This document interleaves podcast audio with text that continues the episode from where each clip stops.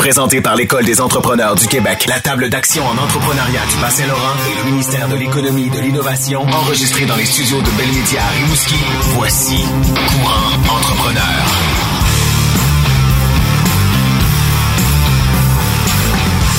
Aujourd'hui, on parle d'innovation en entreprise. À venir, ils ont bouleversé le monde funéraire avec une idée d'expérience connectée jamais vue, le cofondateur Pierre-Luc Fournier de Fragment. Également, la structure d'une entreprise peut être innovante avec Stéphane Giasson de Puribec. Maintenant, voici Véronique Marie-Ève Gosselin et Jerry Castonguay. Ah, Véro! Salut Jay! C'est un plaisir de te retrouver. Bien sûr, tout le temps. Aujourd'hui, on va parler de choses complètement différentes, d'avenues non explorées, de mystères et de démystification, de nouvelles pistes. On parle d'innovation aujourd'hui. Quelle introduction! Écoute, écoute, moi-même, je me suis emballé. Euh, l'innovation peut prendre toutes sortes de facettes dans une entreprise. Ben, en fait, l'innovation pour un entrepreneur, c'est comme vraiment la clé de voûte. Il faut toujours être innovant, que ce soit au niveau du produit.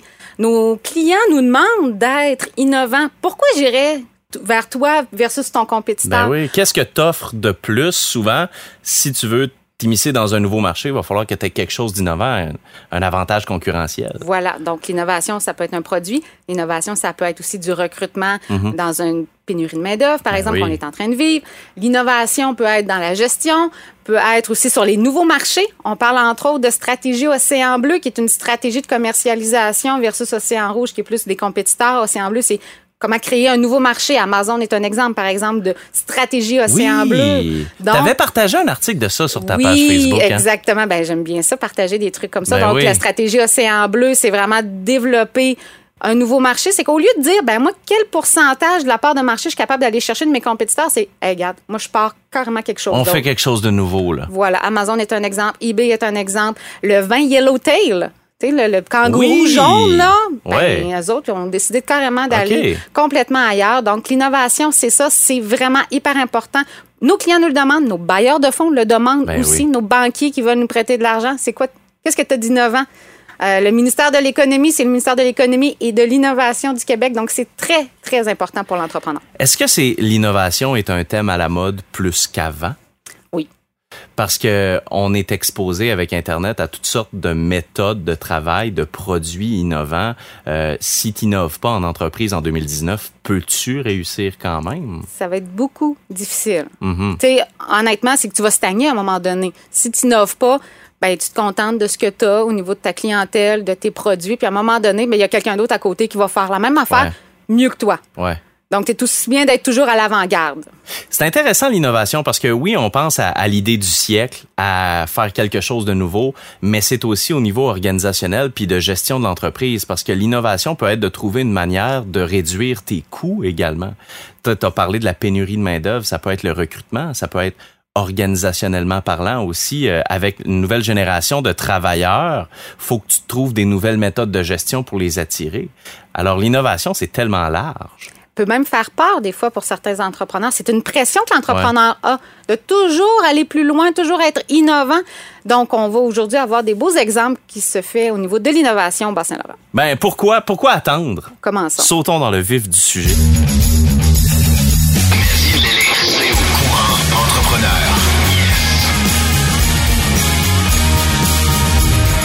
Quand on veut parler d'innovation, naturellement, on pense pas forcément à l'univers funéraire, mais c'est le cas pour une entreprise de la région. On accueille euh, Pierre-Luc Fournier de, de Fragment. Allô, Pierre-Luc? Bonjour, bonjour, merci de l'invitation. Plaisir Ben, d'être là. bienvenue. Pardon, écoute, euh, ça nous fait plaisir de te recevoir. Euh, moi, je vous ai découvert avec le prix que vous avez gagné, euh, le prix de design avec... euh, Graphica, oui. Ouais, c'est.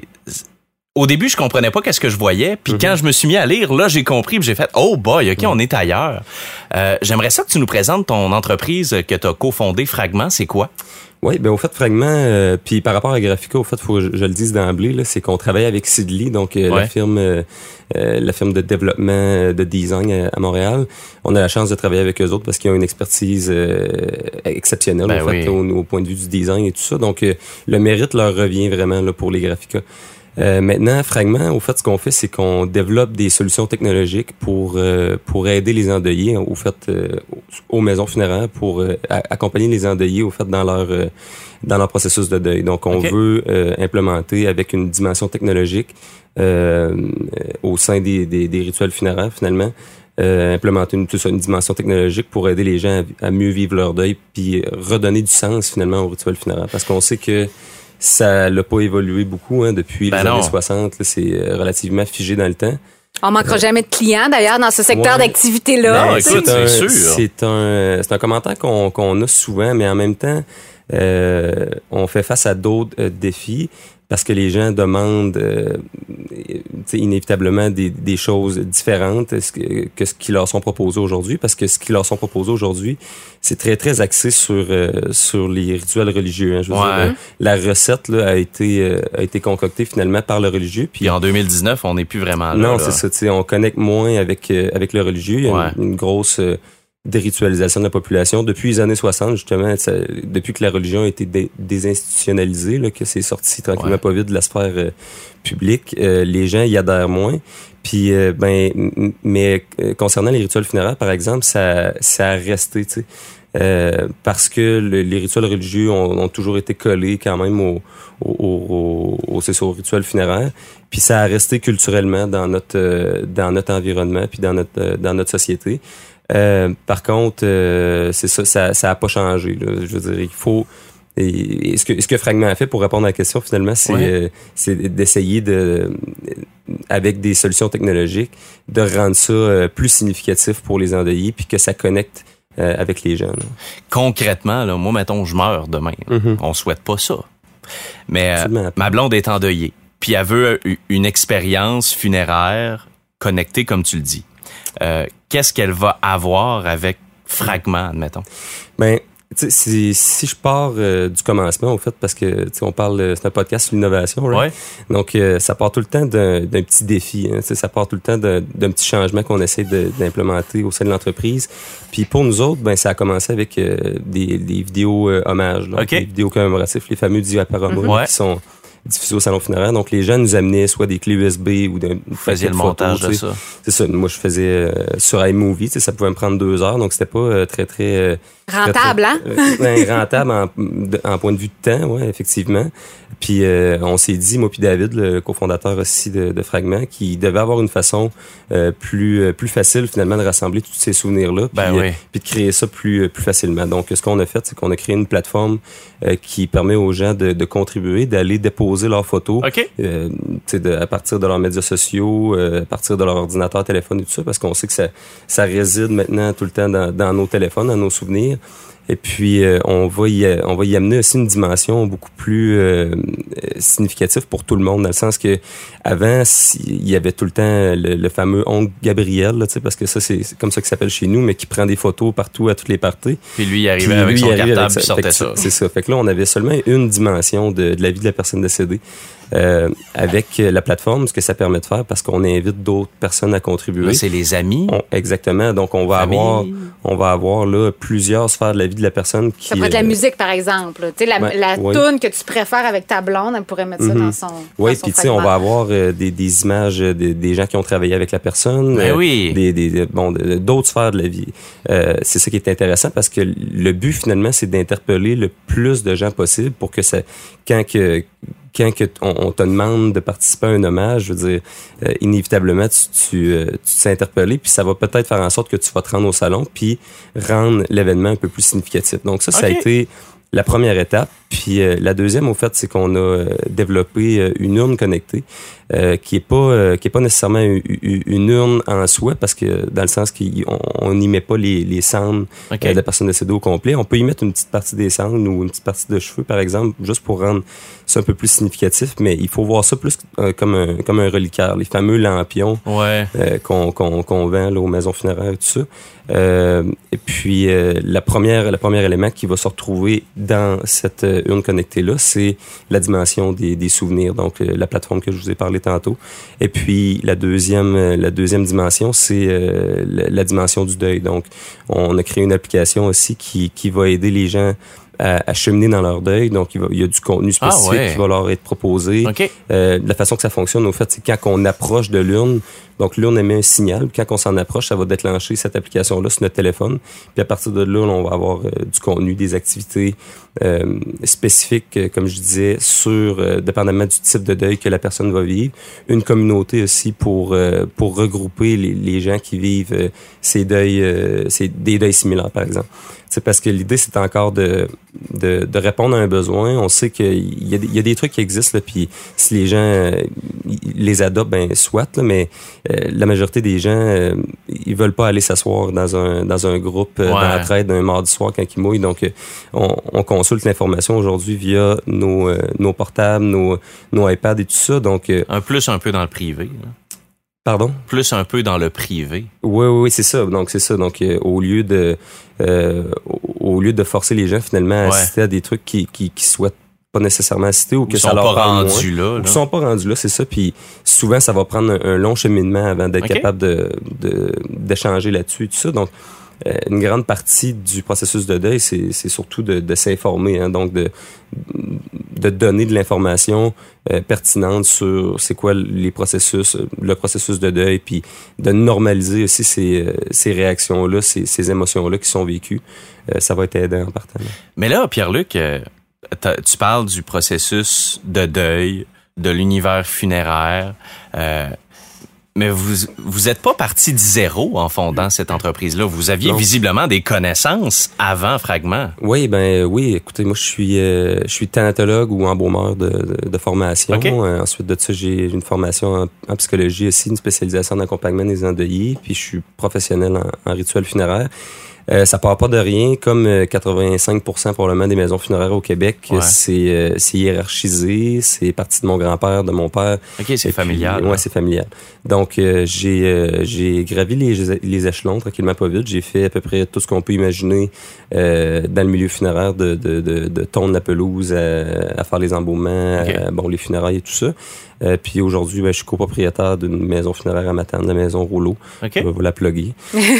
c'est correct. Puis euh, ben, c'est ça, finalement, on était, euh, on était en mesure de voir les défis qui, qui s'imposaient à nous autres parce que justement on faisait partie de ce milieu-là. Puis en étant des, des milléniaux, je pense qu'on avait cette fibre-là, je sais pas si ça se dit, là, une fibre innovante, ou en tout ah, cas on ben était innovateur en, en, en, partant. Puis on, on trouvait ça dommage que les gens ne se sentent, euh, se sentent de moins en moins concernés finalement par les services qu'on leur proposait. Qui sont vos clients avec ce produit-là?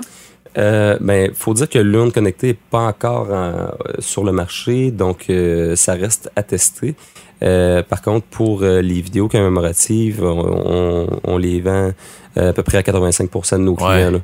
Donc, oui, donc, ça, ça, a été inclus finalement dans, dans le package. Puis, euh, il y a une adhésion, il y a une adhésion forte là, autour de, de ce service-là. Puis c'est c'est bien euh, c'est bien reçu par les gens en général parce que sont conscients que une des grandes lacunes du milieu funéraire, une des raisons pourquoi c'est figé dans le temps, c'est que c'est long avant qu'il y ait une adhésion euh, de, de, changement en général, mais surtout de la technologie. c'est un gros bateau cette industrie là qui tourne euh, très, très lentement. C'est très traditionnel. on, a peur d'essayer de, nouvelles choses. Ouais, exact. L'industrie vous a reçu de quelle façon? Ben, euh, plus ou moins bien, je dirais. Ben, écoutez, on a des, on a quand même des clients là, euh, au travers du Québec, puis même aujourd'hui en, France puis en Belgique, qui, qui utilisent Hommage Social pour diffuser ces, ces vidéos commémoratives là dans leur salon. Euh, mais euh, l'industrie en général, je veux dire, là, on, a, on, a, une trentaine de salons au Québec, mais il reste qu'il y a 98% des gens qu'on on, les a pas mal tout approchés qui, qui ont dit non, qui, qui euh, que, tu sais, que finalement ils, ils voyaient pas l'utilité de ça. Donc, puis ça ah, c'est en, en, grande partie là, la, la, la, mentalité malheureusement du domaine funéraire.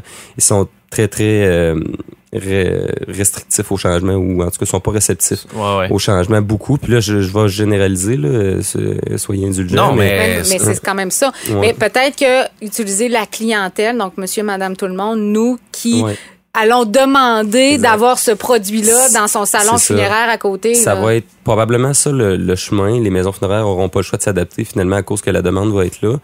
Euh, Puis tu sais, euh, c'est sûr qu'on on, s'en va vers un changement drastique des milieux funéraires. Ben oui, parce que la, la clientèle change. Je veux pas dire vieillit, mais mm-hmm. se modifie de génération en génération. C'est ça. Puis si on voit ce produit-là, ben on va peut-être être porté à vouloir l'avoir pour un de nos proches par la suite. Oui, effectivement. Puis tu sais, c'est un, comme je disais tantôt, une industrie qui est figée dans le temps, mais il y en a eu d'autres hein, qui qui étaient figés dans le temps, puis qu'on n'a pas nécessairement vu le changement arriver, puis pourtant, c'est arrivé. Euh, on, les banques en ce moment. Ouais, oui.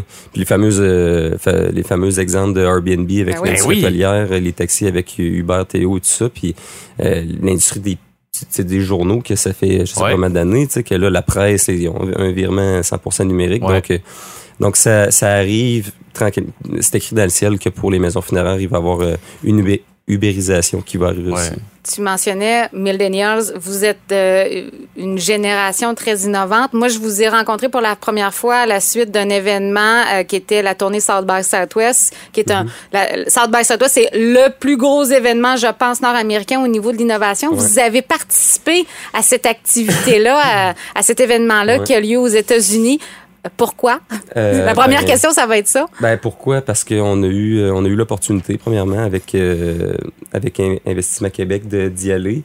Euh, Passeport Innovation. Puis euh, le projet était encore très, très embryonnaire. Je veux dire, on avait déjà développé le service de dommage de la plateforme et tout ça, mais le l'urne en tant que telle était encore très, très embryonnaire. On est monté à Montréal pour prendre l'avion, puis Sidley euh, avait finissait finalement de, de, de, gosser, si je peux dire, le premier processus de, de l'urne. Donc, on est parti avec ça. OK. Puis euh, un iPad, puis un, petit stand qui se déroule, tu sais. Euh, contre toute attente, on, on, a vraiment euh, fait parler de nous parce que... Ben, vous étiez probablement les seuls dans ce secteur ben d'activité-là. Oui, ouais, c'est ça. ça il, y avait, il y avait plusieurs stands de VR, puis ça, c'est sûr, tu sais. Puis, tu sais, je veux dire, il y avait des kiosques qui avaient pas de bon sens. Là. On, aime à dire qu'on était juste à côté du kiosque de la NASA, tu sais, puis il y avait un satellite, puis l'uniforme de Neil Armstrong euh, euh, d'accrocher à côté. Toi, avec ton urne de matane. on était là. C'est impossible qu'on va attirer l'attention. Et pourtant. et pourtant, ouais.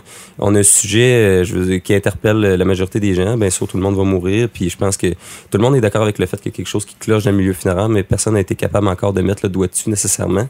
Euh, on pense qu'on a une partie de la recette là avec Fragment. Absolument. Mhm. Puis pourquoi on va dans ce genre d'activité-là? Est-ce que c'est pour faire connaître son produit? Est-ce que c'est pour s'inspirer? Est-ce que c'est faire des contacts? Ouais, ben, dans notre cas, nous autres, étant donné qu'on était vraiment, comme je vous disais, embryonnaire, c'était de, de, valider un peu notre idée. Est-ce que ça fait du sens? On n'était pas nécessairement...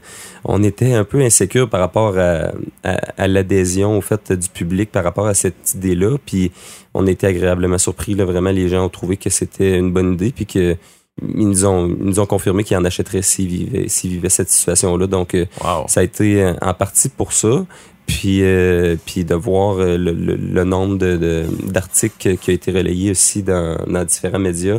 Même au Japon, hein, il y a des Japonais qui ont fait un article sur nous autres. Ah ouais. Puis, tu sais, ça a validé aussi que, tu sais, on était assez au courant de, des, des, des façons de faire en, Amérique du Nord, je veux dire au Canada, aux États-Unis, puis un, un, peu en Europe. Et qu'on on était peut-être euh, on, était moins sceptique que ça, ça allait marcher dans ces milieux-là, mais l'Asie, on était comme jamais, jamais de la vie qu'on aurait pu imaginer. Puis ben, les Coréens puis les, les Japonais, euh, avec l'expérience qu'on a eue à South By, semblent, contre toute attente, encore une fois, intéressés, puis ça pourrait cadrer finalement dans leur dans leur rite funéraire à eux autres. Donc, on, on, on a validé finalement qu'on touchait vraiment une partie, une base très, très humaine, du, au-delà des, des rites funéraires traditionnels. Pierre-Luc Fournier de Fragment, vous avez certainement un site Internet. Oui, fragment.life, L-I-F-E. Euh, oui. Puis euh, ben, on, va, on va en apprendre davantage parce que vous avez probablement pensé à toutes sortes de nouveaux produits à, à sortir prochainement. On a, euh, oui, on a d'autres choses qui se développent après ça. Ouais, c'est beau ça. Mm. Ben merci de faire ça parce que vous êtes pas nombreux euh, jeunes dans ce domaine-là non mm-hmm. plus. Puis c'est important d'avoir une relève puis d'avoir des beaux projets comme ça. Euh, Fragment.life, c'est ça? Oui. C'est tout. C'est parfait. Non, ben merci beaucoup. Merci. Courant entrepreneur. Bon, il vient de s'asseoir dans le studio de Courant Entrepreneur. On est heureux de l'avoir parmi nous parce qu'on va parler d'innovation euh, d'une autre façon. Il s'agit de Stéphane Giasson de Puribec. Allô, Stéphane? Bonjour. Bienvenue. Puribec, euh, ça fait longtemps que ça existe. C'est un nom qu'on connaît dans la région, mais pour le besoin de la cause, pour ceux qui nous écoutent d'ailleurs euh, de la région, euh, j'aimerais que tu nous présentes un peu l'entreprise. Euh, oui, Puribec est une entreprise fondée en 1976. Euh, on est euh, le siège social, évidemment, à Rimouski, le volet manufacture. Mhm. On est dans la rive sud de Québec, le centre de distribution, euh, succursale à Sherbrooke et un autre succursale à Montréal. Le produit, au fait, c'est? Euh, Puribec est spécialisé dans la purification d'eau, autant au niveau des besoins résidentiels, institutionnels, les hôpitaux, les centres de recherche Ah, c'est le fun, on est dans les besoins essentiels aujourd'hui. Tout le monde va mourir, tout le monde a besoin de boire de l'eau. C'est assez, c'est assez de base, je trouve ça le fun. Mais il y a un moyen de d'innover. Euh, on en a parlé avec Pierre-Luc tantôt, avec euh, le, le côté produit de la chose. Mais ce que vous avez fait chez Puribec, c'est différent, c'est plus organisationnel. Oui, euh, au niveau organisationnel, c'est certain qu'on a on a regardé des, des façons de faire différentes, dont euh, euh, vers l'entreprise libérée, qu'on peut euh, appeler euh, entreprise autogouvernée, les méthodes holocratie, méthodes agiles. Euh, puis euh, c'est ça, on a depuis quelques années, euh, on a zioté ça et depuis un an fait l'implantation. Parce que dans le fond, normalement, une entreprise, c'est comme plus une pyramide. Il y a une tête dirigeante, puis après ça, ça descend avec des employés. Dans le cas de l'entreprise libérée, il n'y a pas nécessairement de tête dirigeante. Donc, toi, oui, tu es propriétaire de Puribec, mais tu pas le seul dirigeant, disons. C'est ça. C'est euh, en, en vérité euh, quand on prend la décision euh, de tomber en entreprise libérée, bon la hiérarchie ça tombe complètement. Mhm. Euh, euh, beaucoup de, de postes qui sont transformés. Euh, en vérité, on fait appel à l'intelligence collective.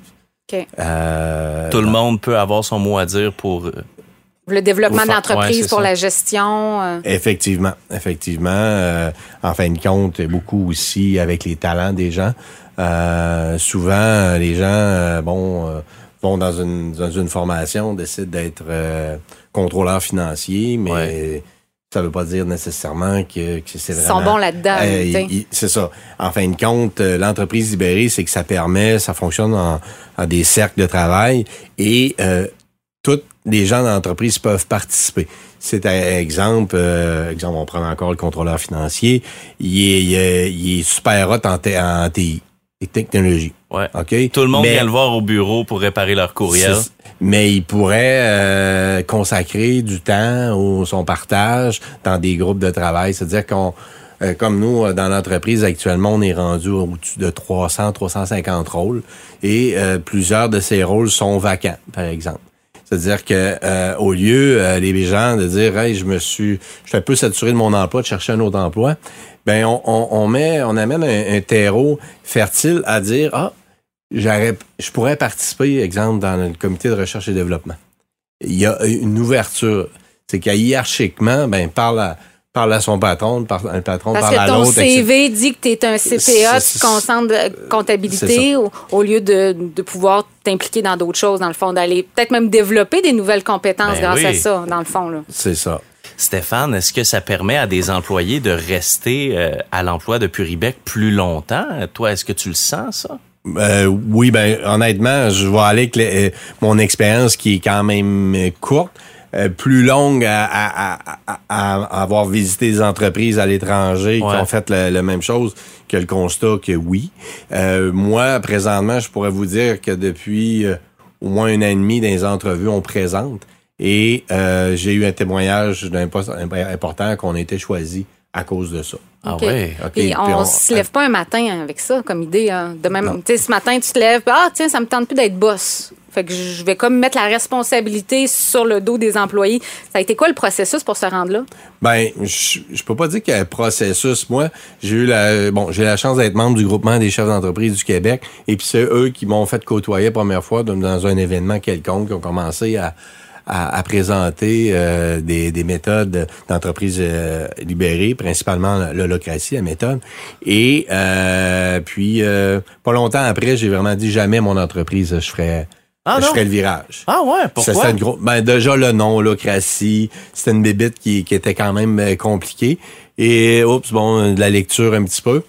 Et puis encore là, j'ai j'ai évolué, mais aussi il y avait des choses que euh, j'étais j'étais un peu euh, je dirais saturé. Je voulais je trouvais ça difficile le changement. Je suis parti d'une PME, euh, deux, trois euh, employés familiales. On était rendu à 50 employés. Je trouvais que les changements sont moins faciles. Le volant était difficile et euh, je voyais de plus en plus qu'il y avait des talents qui arrivaient qui étaient limités dans mon entreprise.